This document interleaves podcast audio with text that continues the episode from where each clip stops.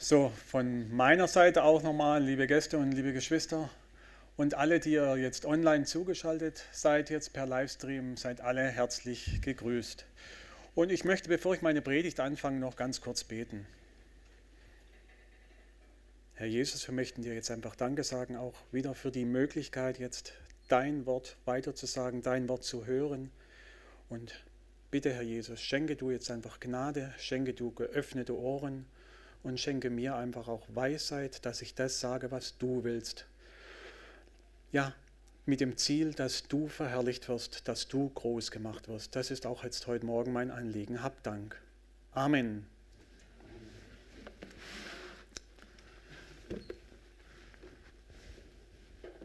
Ja, gelegentlich steht man ja so ratlos vor dem Kleiderschrank und fragt sich, was soll ich nur anziehen? Was soll ich nur anziehen? Das fragen sich manche, bei denen kaum etwas im Kleiderschrank hängt, vielleicht gerade das möglicherweise, was sie vielleicht am Leibe noch tragen. Jedoch die meisten von uns, die fragen doch so, weil die Kleiderschränke ja so voll sind mit Kleidung, dass sie aus der Fülle gar nicht mehr wissen, was sie anziehen sollen. Es sollte auf jeden Fall etwas Passendes sein. Thema Passendes. Was, ähm, geh mal zum Beispiel mit einem Trainingsanzug zu einer Hochzeit, da wird man dich vermutlich etwas komisch angucken. Oder gehe ich jetzt mit Laufbekleidung oder beziehungsweise mit Anzug und Krawatte zum Laufen oder zum Joggen, das würde auch nicht gerade unbedingt so passend sein. Es sollte, also man sollte sich also passend zur Situation anziehen. Sonst fällt man auf. Auch der Apostel Paulus will uns heute Morgen in unserem heutigen Text aus dem Kolosserbrief zeigen, was wir als Christen anziehen sollen. Und jetzt zwar nicht, damit wir nicht auffallen, sondern gerade darum, dass wir auffallen. Und hier geht es jetzt natürlich nicht um eine äußere Kleidung, dass wir uns als Christen jetzt so anziehen sollen, dass jeder sieht, dass wir Christen sind. Das kommt meistens eh negativ rüber sondern es geht um eine innere, um eine innere, welche nach außen hin sichtbar werden soll. Ich möchte nun mit Teil 12 in der Auslegungsreihe des Kolosserbriefs fortfahren und wer eine Bibel vorliegen hat, der kann gerne mitlesen.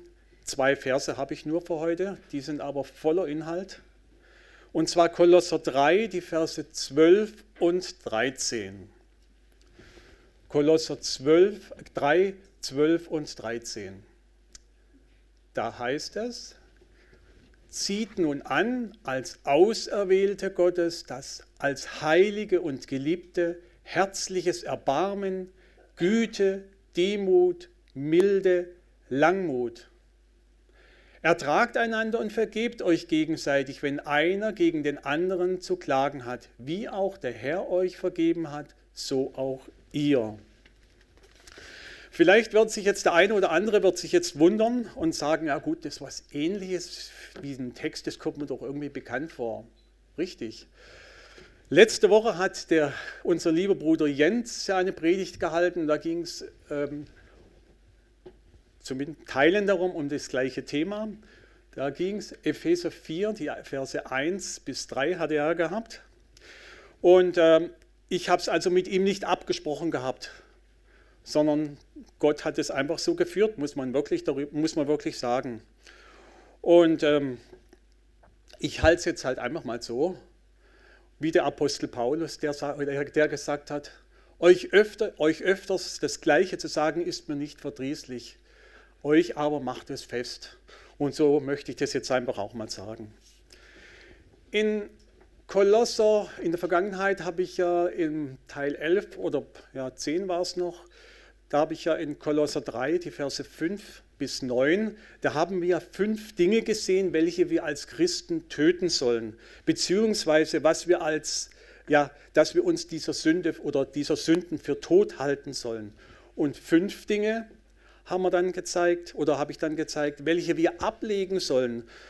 Und schließlich noch, dass wir einander nicht belügen sollen. Das war der Inhalt von diesen Versen 5 bis 9. Und es ist auch ganz klar, dass wir das nicht von heute auf morgen einfach so können. Nein, das wissen wir. Das ist ein Prozess und dieser Prozess, der geht ein Leben lang. Und das sollen wir deshalb tun, weil wir ja diesen, die, also weil wir als Christ diesen alten Menschen abgelegt haben und den neuen angelegt haben. Und jetzt zeigt uns Paulus heute, was dieser neue Mensch anziehen soll. Paulus sagt uns ja in Kolosser 3, Vers 4, dass unser Leben verborgen ist mit Christus in Gott und dass dieses Leben einmal mit Christus offenbar werden soll in Herrlichkeit. Und ich sage doch auch heute schon, doch auch heute schon soll dieses Leben, wenn auch in großer Schwachheit, ein Stück weit sichtbar werden. Und davon, und davon spricht auch der Apostel Paulus in einem heutigen Abschnitt aus dem Kolosserbrief. Das Thema für heute lautet die Kleidung der Gläubigen. Und ich habe auch drei Punkte, habe ich hier mal, in drei Punkte habe ich das eingeteilt. Erstens, wer wir sind. Zweitens, was wir anziehen sollen.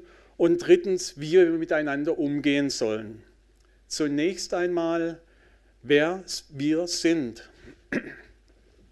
Und dazu schaut doch zunächst einmal, wie uns der Apostel Paulus hier im Vers 12 nennt, nämlich Gottes auserwählte, heilige und geliebte. Ja, es ist ein geistliches Prinzip, welches uns der Apostel Paulus hier vorstellt. Erst stellt er uns die Tatsachen hervor, also vor, um anschließend dann die praktischen Auswirkungen hervorzubringen. Und diese drei Tatsachen, die wir hier sehen, welche Paulus uns hier vorstellt, die sind alle wahr und treffen auf jeden von uns zu, welchem Gott das Herz öffnete, welcher seine Sünde erkannte und diese vor Gott bekannte und das Erlösungswerk unseres Herrn Jesus im Glauben angenommen hat. Zunächst einmal, wir sind, er nennt uns Gottes Auserwählte. Liebe Geschwister, ist das nicht wunderbar?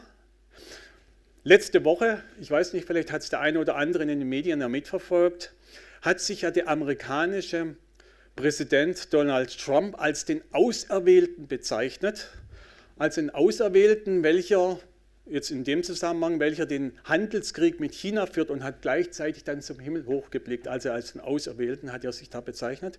Ich weiß jetzt nicht, wie Herr Trump so etwas behaupten kann. Eines jedenfalls ist sicher, wir sind nicht selbsternannte Auserwählte, nein, sondern Gott hat dich auserwählt. Und nicht um jetzt etwa einen Handelskrieg zu führen oder etwas dergleichen, nein, sondern ein Kind Gottes zu sein. Und sei dir darum bewusst, hier heißt es nicht, du hast Gott erwählt, sondern Gott hat dich auserwählt. Und wisst ihr, wann das geschah? Michael hat es heute Morgen schon in der ersten Stunde vorgelesen, im Epheserbrief. Es geschah vor Grundlegung der Welt, bevor wir überhaupt da waren. Und wisst ihr, warum das geschehen ist? Es gibt eine ganz einfache Frage oder Antwort, weil Gott es so wollte, so steht es im Epheserbrief drin. Und Gottes erwählende Gnade, das ist doch eine, ein großes Geheimnis der göttlichen Offenbarung. Und wenn wir die Bibel studieren, so können wir zum einen erkennen, dass die Errettung ganz komplett an der souveränen Gnadenwahl Gottes liegt und dass die Verdammnis ebenso vollständig an der Sünde des Menschen liegt. Das scheint uns zwar nicht logisch zu sein, wir müssen es aber trotzdem glauben. Und wisst ihr warum? Weil die Bibel uns das so sagt. Logisch, sage ich mal, gibt es viele Dinge in der Bibel nicht. Mir, ist da spontan eingefallen, es gab ja zwei Fischzüge, wo die Jünger gemacht haben. Einer war am Anfang, wo der Herr Jesus dann zu den Jüngern gesagt hat, jetzt werft die Netze aus. Sie kamen zurück, haben nichts gefangen. Und dann nachher, das können wir noch nachvollziehen, dass die Jünger dann nochmal raus sind. Aber jetzt, was Jesus dann nach seiner Auferstehung gemacht hat, wo die Jünger, wo die Jünger dann draußen waren, kamen zurück, haben nichts gefangen, dann hat der Jesus zu ihnen gesagt, jetzt geht nochmal raus und schmeißt auf der rechten Seite des Bootes die Netze aus. Als ob die Fische zwischen rechts und links entscheiden oder unter oder über. Aber die Jünger haben es dann gemacht und sie haben 153 Fische dann gefangen und die haben sich zu Boden geworfen und äh, Petrus und hat gesagt, geh von mir, ich bin ein sündiger Mensch. Was sagt man das? Gott erwartet von uns, dass wir ihn in allem glauben. Er hat jetzt nicht von uns verlangt, wir müssten alles verstehen und noch weniger hat er uns gesagt, wir müssen nur das glauben, was uns jetzt hier persönlich einleuchtet. Nein, dieselbe Bibel, worin es heißt, auserwählt nach Vorkenntnis Gottes, sagt aber auch, jeder, der den Namen des Herrn anrufen wird, wird errettet werden. Und jeder, der sich mit diesem Thema mal beschäftigt hat, wird zu einer Position kommen, welche entweder in die eine oder andere Richtung geht. Und ich selbst, ich habe mich ja fast zwei Jahre mit diesem Thema intensiv beschäftigt. Und ich habe natürlich hierzu meine Erkenntnis bekommen. Und wer dazu eine Frage hat, der kann ja natürlich gerne auf mich zukommen. Wir müssen bei all dem nur auf eines aufpassen, dass wir nicht links oder rechts vom Pferd fallen und, eine, und irgendeine extreme Position einnehmen, annehmen, welche der Schrift nicht entspricht. Die Bibel lehrt jedenfalls beides. Gott erwählt Menschen zum Heil und das sehen wir an so vielen Stellen in der Bibel. Aber die Bibel lehrt auch die Verantwortung des Menschen. Und manchmal ist es so, dass wir diese beiden Sichtweisen in einem Vers finden. Schlag mal auf Galater 4, Vers 8 und 9. Galater 4, Vers 8 und 9. Da sagt Paulus, damals aber, als ihr Gott nicht kanntet, dientet ihr denen, die von Natur nicht Götter sind. Und jetzt, jetzt aber, da ihr Gott erkannt habt, aber jetzt kommt was, ja viel mehr von Gott erkannt seid, wieso wendet ihr euch wiederum den schwachen und armseligen Grundsätzen zu, denen ihr vom Neuen dienen wollt. Ich weiß, ich weiß, das ist schwer zu verstehen. Und wir können eigentlich auch nur ausrufen mit dem Apostel Paulus, Römer 11, Vers 33, wo er sagt, oh, welche Tiefe des Reichtums, sowohl der Weisheit als auch der Erkenntnis Gottes, wie unergründlich sind seine Gerichte und wie unerforschlich seine Wege. Ja, Gott ist größer als wir. Gott ist größer als wir, das, was wir uns vorstellen können. Und in einem Gedicht kommt es wunderbar zum Ausdruck. In einem Gedicht von John Jackwick, da heißt es, ich suchte Gott, doch später wurde mir klar, er war, der mein Herz zum Suchen trieb.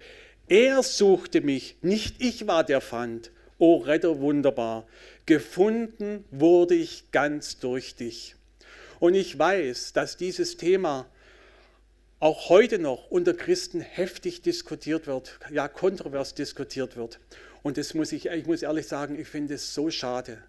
Verbindet uns doch der alles entscheidende Gedanke, dass wir Jesus, und ich hoffe, da stimmt uns jeder mit überein, mit, mit mir überein, dass wir Jesus alles zu verdanken haben, dass es nichts gibt, womit wir uns in irgendeiner Art und Weise rühmen können. Nein, außer unseren Schwachheiten, so wie der Apostel Paulus sagt. Ja, dass es unser Anliegen ist, dass wir ihn immer ähnlicher werden, dass wir ihm alle Ehre geben wollen und dass wir die Erlösung von Sünde durch Christus allen Menschen weitergeben sollen. Das ist doch unser aller gemeinsamer Auftrag, oder? Gut, damit will ich es bei diesem Thema belassen weil Paulus nennt uns nicht nur Auserwählte, Gottes Auserwählte, sondern auch noch, wir sind Gottes Heilige. Und Heilige sind nicht jene, ähm, welche eine Großkirche nach ihren Kriterien heilig gesprochen haben und die dann nach ihrem Tod dann noch verehrt werden und, und geehrt werden. Nein, Heilige sind Menschen, die von und für Gott aus der Welt ausgesondert sind und die deshalb ein geheiligtes Leben führen sollen und allein Gott die Ehre geben sollen. Und zwar nicht jetzt, wenn wir gestorben sind, nein, jetzt in der Zeit, wo wir leben und in Ewigkeit sollen wir ihm die Ehre geben. Deswegen sind wir Heilige.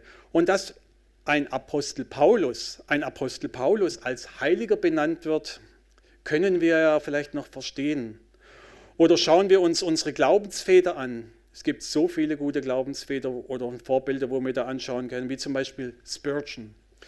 Wir können George Whitfield, fällt mir da ein. Dann fällt mir ein George Müller oder Georg Müller. Ja, bei diesen können wir das ja noch verstehen, dass sie als Heilige genannt werden. Heilig sein, muss ich aber auch gleich vorweg sagen, heißt ja nicht sündlos zu sein. Nein, das ist kein Mensch. Kein Mensch ist sündlos. Aber, eins muss ich sagen, waren sie doch in ihrem heiligen Wandel, zumindest mir, weit, weit voraus. Und dass aber Paulus alle durch das Blut des unseres Herrn erkauften, als auch mich, unvollkommenen Peter, einen Heiligen nennt, Geschwister, das ist doch eine unfassbare Würde und eine unfassbare Gnade, die, die wir nicht verstehen können. Und wisst ihr, warum uns Paulus so nennt? Epheser 1, Vers 13 heißt es, in ihm, hat Michael heute auch betont, in ihm seid auch ihr, nachdem ihr das Wort der Wahrheit, das Evangelium eurer Errettung gehört habt, in ihm seid auch ihr, als ihr gläubig wurdet, versiegelt worden mit dem Heiligen Geist der Verheißung. Er nennt uns jetzt so, weil wir in Christus sind. Ja, weil Christus in uns ist. Das war doch das große Thema aus Kolosse 1, Vers 27. Dieses Geheimnis, das offenbart worden ist, Christus in uns, die Hoffnung der Herrlichkeit. Ja, nicht nur das, wir sind auch versiegelt worden mit dem Heiligen Geist. Und ja, das nicht aufgrund unseres, oh ja, nicht aufgrund unseres oft jämmerlichen Zustandes sind wir Heilige, sondern weil Gott uns jetzt so sieht. Deswegen sind wir Heilige. Und schließlich nennt Paulus uns nicht nur Auserwählte und Heilige, sondern auch noch, wir sind Gottes Geliebte. Und alle, die durch das kostbare Blut Christi erlöst worden sind, sind auch Gottes Geliebte. Ja, Du bist der Gegenstand seiner Liebe. Kann denn irgendjemand eine größere Liebe erweisen, als dass er sein Leben hingibt, so wie der Herr Jesus das für dich und mich tat? Alle diese drei Titel, die sprechen doch daher auch in erster Linie von dem Herrn Jesus. Er ist der Auserwählte, er ist der Heilige und er ist der Geliebte. Das war er, das ist er und das wird er in Ewigkeit sein.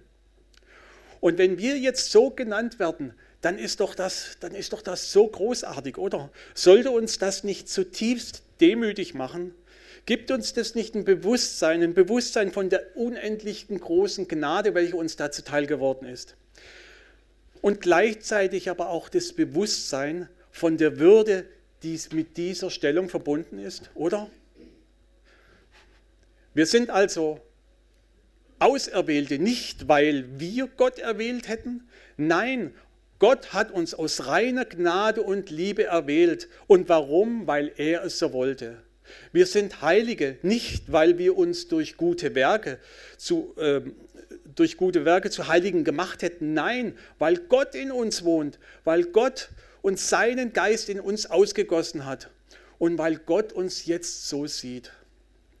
Wir sind Geliebte, nicht weil etwa, etwas Liebenswertes an uns gewesen wäre. Nein, Gott hat uns zu seinen Geliebten gemacht. Wir sind die Gegenstände seiner unfassbaren großen Liebe. Und noch etwas.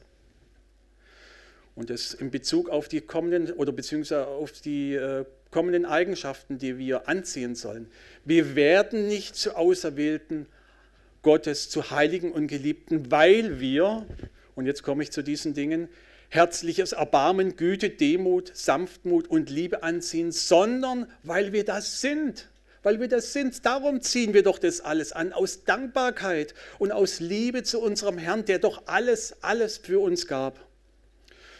Und hier komme ich zu Punkt 2, was wir anziehen sollen. Paulus zeigt uns also nicht nur die Dinge auf, welche wir ausziehen sollen, denn diese Dinge, die passen ja nicht mehr zu einem Christen. Paulus sagt das auch im Epheserbrief in einem anderen Bild, Epheser 5, Vers 8, da sagt er nämlich, denn ihr wart einst Finsternis, jetzt aber seid ihr Licht in dem Herrn, wandelt als Kinder des Lichts. Und wenn du jetzt ein Kind Gottes bist, so wirst du jetzt auch als Kind des Lichts bezeichnet. Und Licht hat bekanntlicherweise keinen Raum mehr für Finsternis. Licht deckt Finsternis oder Sünde vielmehr auf. Und diese müssen wir dann in der Kraft Gottes dann wirklich beseitigen und dann auch wirklich lassen. Und wenn wir uns jetzt diese Dinge anschauen, und verstehen wollen, welche wir anziehen sollen, so müssen wir uns den Herrn Jesus anschauen, denn er hat diese Dinge in Vollkommenheit vorgelebt. Da heißt es zunächst, herzliches Erbarmen. Herzliches Erbarmen ist das Gegenteil von Gleichgültigkeit.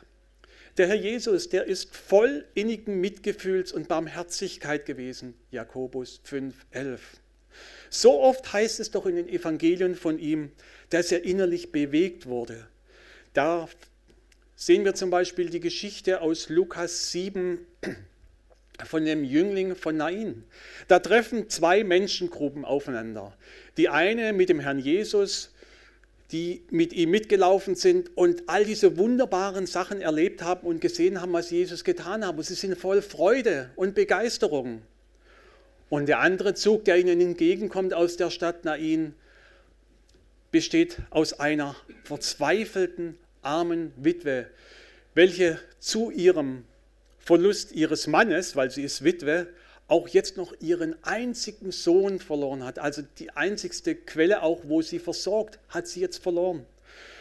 Und den weinenden Trauergästen, die damit verbunden waren. Also zwei ganz seltsame Züge, die da aufeinandertreffen. Und dann, aber worauf es jetzt ankommt, heißt es dann in Vers 13, als er sie sieht, als, als der Herr Jesus diese Witwe sieht, da wurde er innerlich bewegt, heißt es in Elberfelder. Und Schlachter sagt, erbarmte er sich über sie.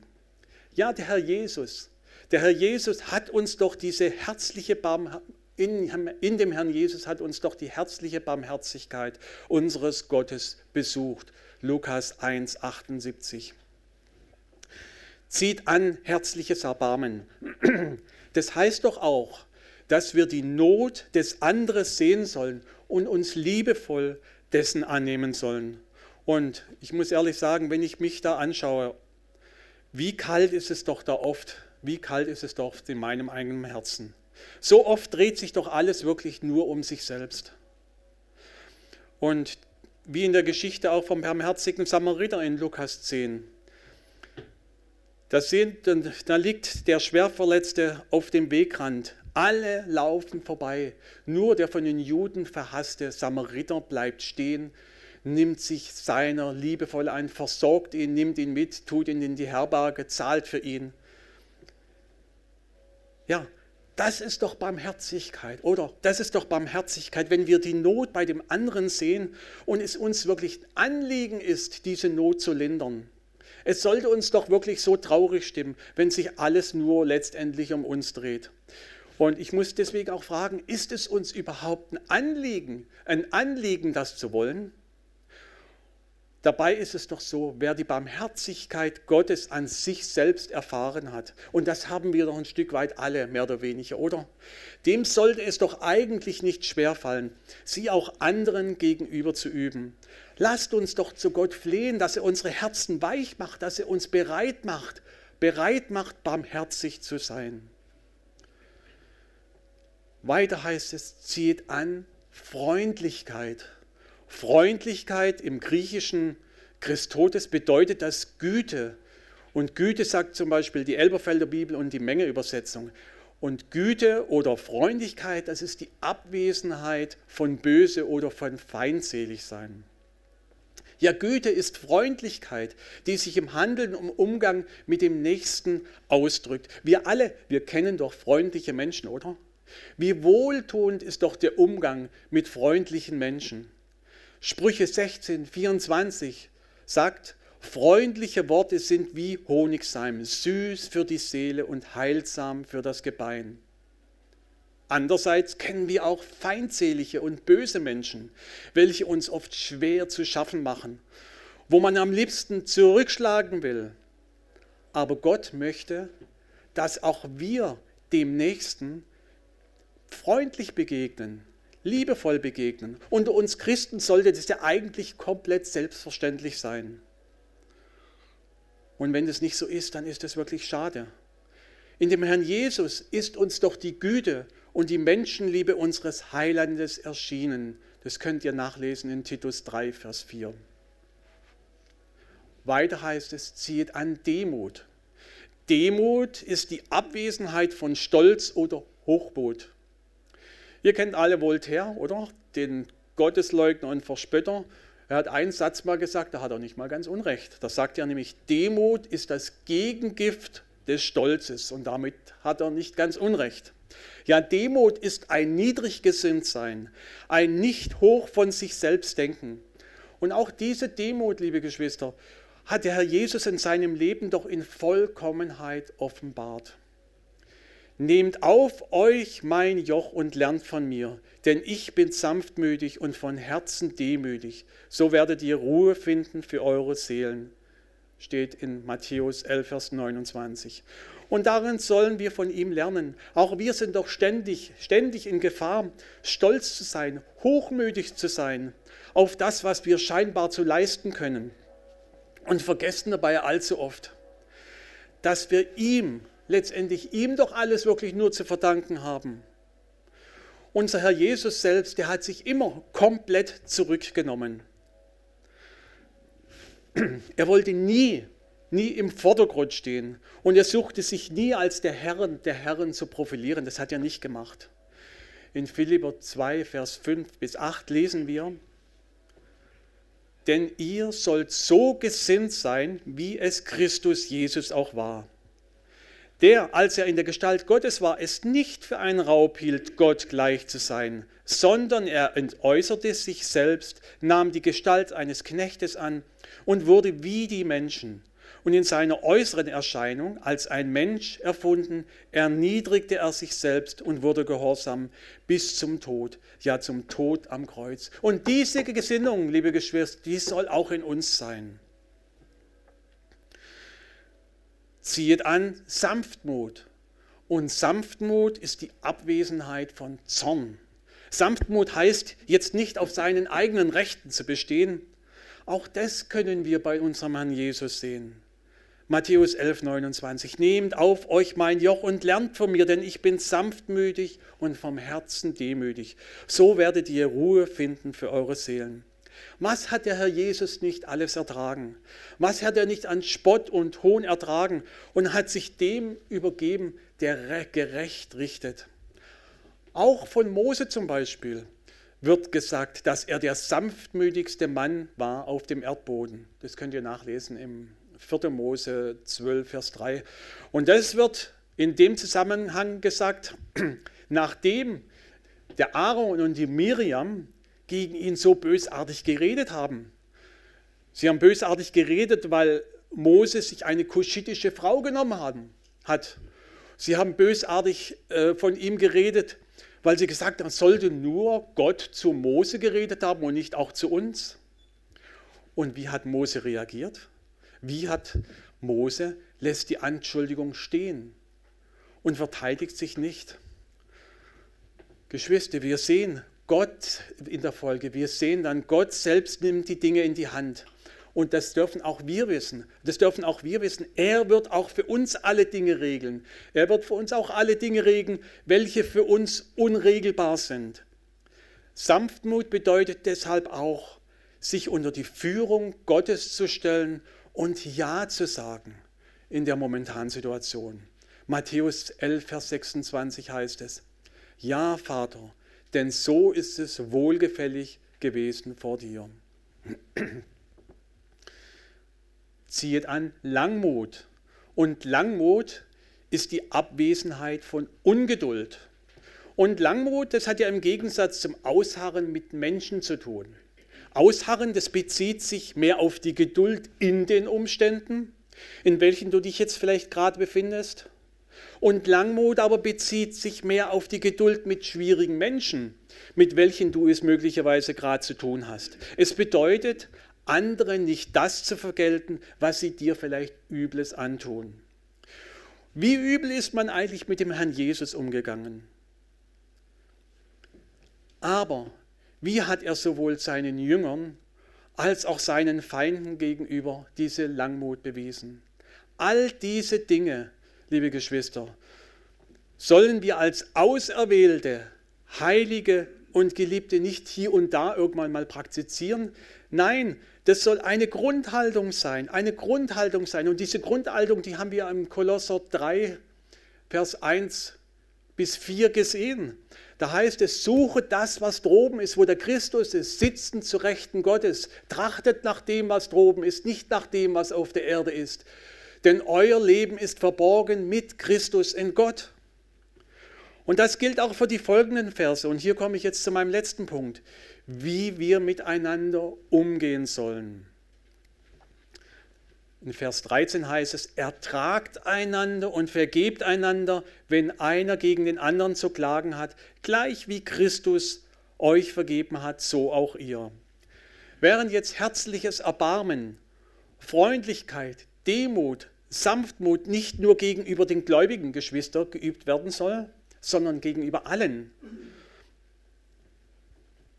so legt Paulus jetzt den Schwerpunkt in Vers 13 auf das Verhalten in Schwierigkeiten gegenüber Geschwistern, also untereinander. Da geht es jetzt nicht darum, um unseren Nachbarn oder irgendjemand, sondern geht es um uns Geschwister. Nur denen können wir uns einander ertragen und einander vergeben. Und so legt Paulus jetzt, wie gesagt, den Schwerpunkt in Vers 13 auf das Verhalten in schwierigen Situationen gegenüber den Glaubensgeschwistern. Und wenn wir als Geschwister in der Gemeinde zusammenkommen und zusammenleben, so werden wir doch früher oder später mit den Gewohnheiten und Schwachheiten und den Eigenarten der anderen konfrontiert und müssen diese auch mal gelegentlich ertragen. Aber was heißt das eigentlich? Was heißt eigentlich ertragen? Und ich habe eine gute Definition in einem Wörterbuch gefunden, wie ich meine. Die schreiben, ertragen bedeutet, wenn wir eine unangenehme oder schwierige Situation hinnehmen und deswegen nicht die Beherrschung verlieren. Ja, darum geht es. Ertragen bedeutet, Unangenehmes hinzunehmen, ohne sich gleich aufzuregen und zurückzuschlagen. Und wenn der Apostel Paulus sagt, ertragt einander, so können das Andersartigkeiten sein. Jeder Mensch ist doch ein Stück weit irgendwo anders. Da gibt es zum Beispiel ordnungsliebende Geschwister, welche es alles sehr genau nehmen und die Wohnung ist penibel sauber. Und wenn dann ein Gast kommt, dann getraut man sich so gar nicht richtig irgendwas anzulangen, weil man irgendwie das Gefühl hat, oh, oh mache ich jetzt irgendwas falsch. Und da gibt es aber auch Geschwister, welche das ganz anders sehen und das hier komplett locker sehen.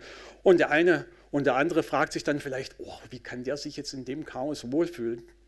Da gibt es vielleicht aber auch schnelle Menschen, welche schnell handeln können und ihre Versprechen gegenüber anderen gleich einlösen können. Und da gibt es vielleicht aber auch langsame Menschen, wo man vielleicht schon einmal etwas länger warten muss, bis sie irgendein Versprechen einlöst. Da gibt es Geschwister, die sind launisch.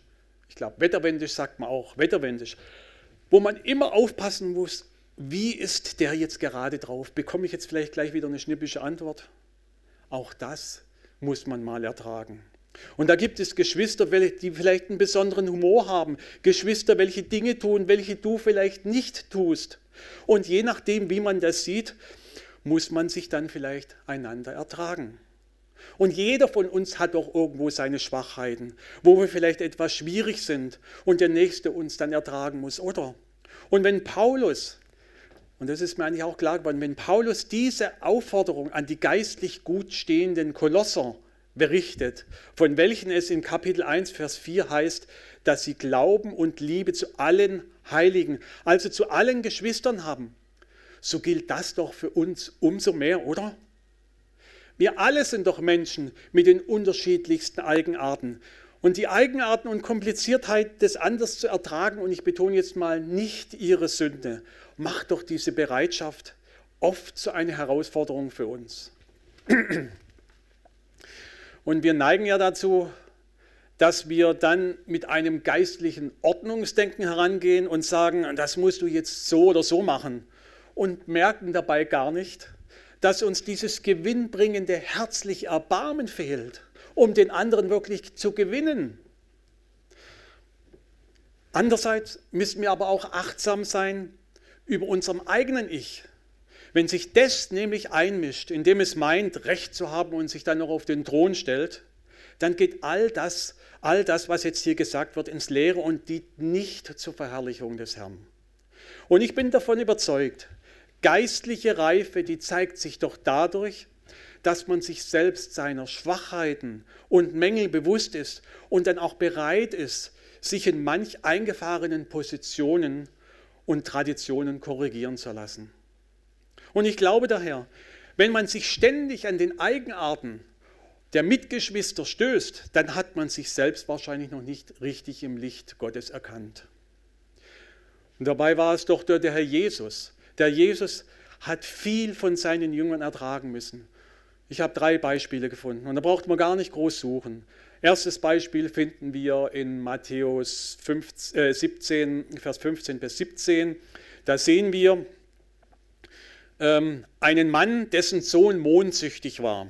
Und die Jünger, die haben diesen Sohn oder beziehungsweise diesen Mondsüchtigen nicht heilen können. Und so musste Herr Jesus ihren Glauben, Unglauben rügen, indem er spricht, O ungläubiges und verkehrtes Geschlecht, wie lange soll ich bei euch sein? Wie lange soll ich euch ertragen? Dann lesen wir zum Beispiel in Lukas, wie der Herr Jesus seinen Jüngern von den bevorstehenden Leiden berichtet. Und was haben die Jünger? Nichts anderes zu tun, als jetzt darüber zu debattieren, wer von ihnen wohl der Größte im Reich Gottes ist. Auch das hat doch der Herr Jesus ertragen müssen. Da sehen wir als drittes, wie der Herr Jesus seinen Jüngern als Boden vor sich hersandte, um eine Herberge bei den Samaritern zu suchen. Und als diese Herberge ihnen dann nicht gewährt worden ist, sagen seine Jünger, Herr, wenn du willst, dass wir sprechen, dass Feuer vom Himmel herabfallen und sie verzehren soll, so wie es auch Elia getan hat. Liebe Geschwister, auch das musste der Herr Jesus ertragen. Und ich glaube heute Morgen, ich tue niemand zu Unrecht, indem ich behaupte, dass der Herr Jesus auch uns oft zu tragen hat. Und das nicht nur ab und zu, sondern wahrscheinlich täglich. Täglich. Da weiß ich vielleicht von unglaublichen Verheißungen und kann die vielleicht sogar noch auswendig nach vorne und nach hinten drehen. Und wenn es darauf ankommt, versage ich kläglich, weil mir der Glaube fehlt und ich mal wieder mich auf meine eigene Kraft verlassen habe. Aber sind es, dich noch, sind es nicht doch jene schmerzlichen Erfahrungen, welche uns dann klein und demütig machen und uns doch davon abhalten, höher von uns zu denken, als sich's gebührt? Wie oft muss vielleicht deine Frau oder dein Mann oder dein Bruder oder deine Schwester die schlechte Laune ertragen oder deine Lieblosigkeit, mit der du ihr oder ihm begegnest? Erinnere dich immer daran, wie der Herr auch dich täglich ertragen muss. Und gerade darum, gerade darum sollen wir auch die Geschwister ertragen und diese annehmen, annehmen, wie sie sind. Und der Apostel Paulus gibt uns da im Epheserbrief einen wunderbaren Rat im Umgang miteinander. Epheser 4, die Verse 1 bis 2. Da sagt er nämlich, so ermahne ich euch nun, ich der gebunden im Herrn, dass ihr der Berufung würdig wandelt, zu der ihr berufen seid. Indem ihr mit aller Demut und Sanftmut, mit Langmut einander in Liebe ertragt. Einander ertragen. Im Vers 13 geht es aber nicht nur ums Ertragen, sondern da geht es auch darum, einander zu vergeben. Und jetzt kommt Sünde ins Spiel.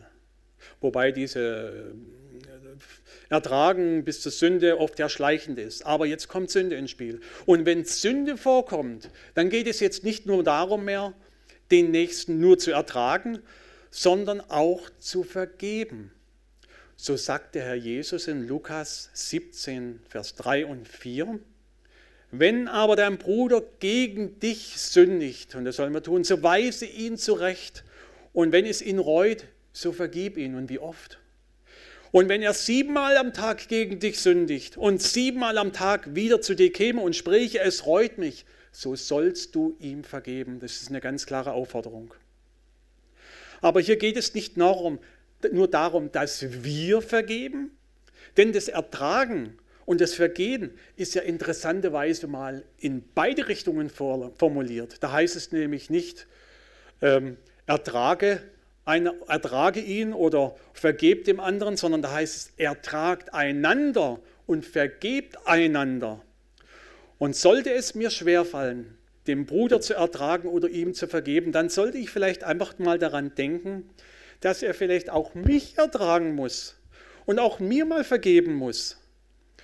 Und wie gesagt, wer, wer sich selbst im Lichte Gottes mal kennengelernt hat, dann weißt du, dass du voller Fehler bist, dass du unvollkommen bist.